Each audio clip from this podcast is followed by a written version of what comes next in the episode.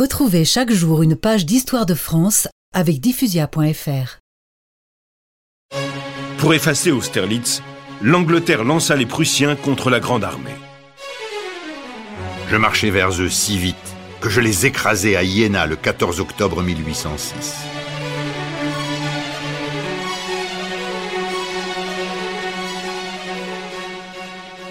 Cependant, toutes les victoires que Napoléon remportait sur la terre laissaient l'Angleterre en sécurité sur son île.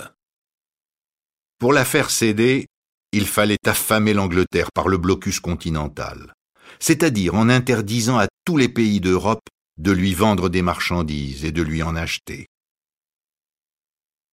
Le blocus de l'Angleterre fut un très beau projet, seulement il fallait contraindre les autres pays à l'accepter.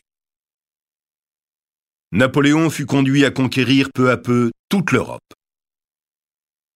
Il fit de son frère Louis un roi de Hollande et de son frère Joseph un roi de Naples. Toutes mes pensées désormais s'ordonnèrent par rapport au blocus de l'Angleterre.